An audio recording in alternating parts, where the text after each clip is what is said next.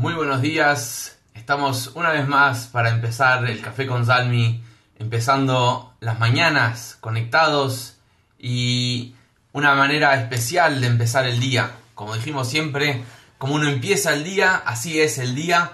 Así que me alegra que estés ahí y hoy vamos a hablar un poco sobre la base del judaísmo. ¿Cuál es la base del judaísmo? Mucha gente, cuando habla de judaísmo, asocia con un templo. Mucha gente cuando habla del judaísmo habla tal vez de Yom Kippur. Mucha gente cuando habla de judaísmo habla de rituales religiosos. Pero ¿qué realmente es? ¿Cuál realmente es la base del judaísmo? Si tenemos que elegir una mitzvah, un momento, una conexión, ¿cuál es? Y para esto tenemos que ir a la época del Talmud, donde había dos grandes sabios. Uno se llamaba Hillel y el otro se llamaba Shammai. La se cuenta que eran dos caminos distintos dentro del judaísmo y un día aparece un, no judí, un no judío que quería convertirse al judaísmo, pero tenía una exigencia particular que decía, primero fue a Shammai y le dijo, Shammai, mira, yo me quiero convertir al judaísmo, pero con la condición que me cuentes toda la Torá mientras yo estoy parado en un pie. Llama y lo mira, toda la Torá, que te la resuma mientras estés parado en un pie. Imposible. Listo. Y se fue. Fue a lo del sabio Gilel. Le dijo, Gilel, yo me quiero convertir, pero con la condición que me digas toda la Torá mientras yo estoy parado en un pie. El sabio Gilel lo mira, le dice, ningún problema. ¿Vos querés saber cuál es la base y querés que te diga todo el judaísmo? Es así. Ama a tu prójimo como a ti mismo. Lo que no te gusta que te hagan a vos, no le hagas a tu compañero. Esta es toda la Torah. El resto son comentarios. ¡Wow! ¡Qué frase tan fuerte la de Hillel! ¿Esta es toda la Torah? ¿Todo el resto son comentarios? ¿Yom Kippur es un comentario sobre amor al prójimo? ¿El Brit Milá? Eh, ¿Honor a los padres? ¿Por qué? Es el amor al prójimo la base y el fundamento para toda la Torah.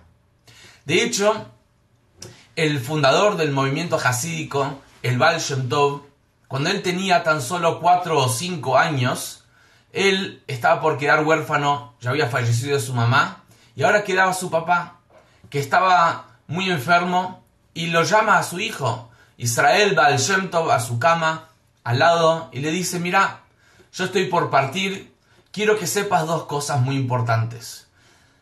Primero y principal, no temas a nada y a nadie aparte de a Dios. Y segundo, ama a todo judío incondicionalmente. Y así es que el Baal Shem Tov continuó y armó su vida en estos dos pilares. Tener solo creencia en Dios y no tener miedo a nada. Y por otro lado, amor incondicional a todo judío. Y el Bayento decía, amor verdadero y a todo judío. Y esto es algo que realmente cambió cómo se vivía el judaísmo hasta el momento. Donde el Bayento empezó a demostrar un amor incondicional a todo judío.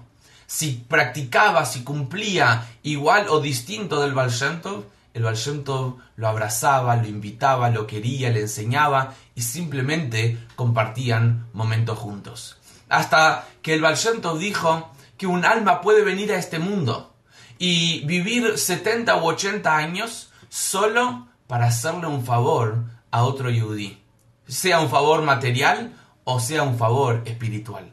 Pero la pregunta de hoy es, ¿cómo llegar a amar al prójimo? ¿Y por qué el amor al prójimo es el pilar del judaísmo? Es el pilar de lo que rodea nuestra fe y nuestra creencia. La respuesta es la siguiente, y es fascinante. La respuesta es que las diferencias entre las personas son las que causan la falta de amor al prójimo. O sea, ya que nosotros pensamos distinto, ya que nosotros eh, vestimos distinto, eh, tenemos diferentes estándares de vida, por eso puede generar que hay indiferencia, no te conozco, o hasta rechazo tu manera de pensar, de vestir, de ser, de hablar. Esas diferencias son las que distancian a las personas. Pero sabemos que nosotros tenemos algo que nos iguala, algo que nos une, algo que nos hace una familia. Esta es nuestra alma. Nuestra alma judía es igual en todos los judíos, sea el líder, el rabino más grande o sea el judío más simple, entre comillas. Todos tenemos la misma alma y todos somos judíos por igual. Entonces, vos amás y conoces a otra persona igual de profundo que amás y te conoces a vos. Por lo tanto, si vos amás en vos y destacás en vos y priorizás en vos tu cuerpo, tu manera de vestir, tus bienes, obviamente que no vas a encajar con cualquiera, porque no todos son igual a vos. Pero si en vos priorizás tu alma, vas a encontrar que tenés mucho más en común con todos los judíos. Entonces, de vuelta, vos amás a la otra persona igual que te amás a vos. Si vos te amás a vos por tus diferencias con las otras personas, automáticamente solo vas a amar a quienes se llevan con vos y están al mismo nivel que tus diferencias. Pero si en vos priorizas tu alma, tu esencia, automáticamente vas a amar y buscar unirte con otros miembros de que comparten tu misma esencia, que eso es cualquier judío. Así como a un familiar, tus padres, tus hermanos, lo que priorizás es el hecho que son familia y después las diferencias, así también tenemos que vivir con otros judíos. Primero priorizar lo que tenemos en común, que es nuestra alma judía, nuestro ser judío, y después priorizar nuestras diferencias. Y esta es la base del judaísmo. Y esta es, de hecho, el pilar que nos enseñó el Baal Shem Tov, el fundador del Hasidismo. Amor incondicional a todo judío. De hecho, Jabad, por muchos años, estoy hablando hace 200 años, la ciudad en Rusia donde más tuvo crecimiento era en la ciudad de Lubavitch. Y así quedó, el movimiento se llama Chabad Lubavitch. La palabra Lubavitch significa la ciudad de amor. Lubavitch la ciudad de amor. O sea, esta es nuestra misión, amar y compartir nuestra esencia y ayudar a otros a descubrir su esencia con todo judío por igual. La pregunta es, ¿cuánto te conoces a vos?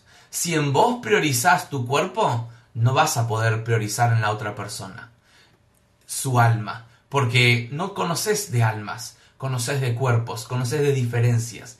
¿Querés conocer su alma? Tenés que conocer primero tu alma. Y esta es, este es todo el judaísmo. ¿Por qué? Te voy a explicar. Porque cuando vos tenés un desafío, por ejemplo, ayudar al prójimo o no, darse de acá o no, eh, ayunar en Yom Kippur o no, el desafío es el siguiente. ¿Quién gana en mí? ¿Quién dicta en mí? ¿Mi cuerpo o mi alma? Mi cuerpo dice, ¿vas a compartir de tu plata al otro? No, vos trabajaste, quédate la voz. Tu alma dice al contrario, viniste al mundo para ayudar, para hacer crecer, para compartir. Da de tu plata.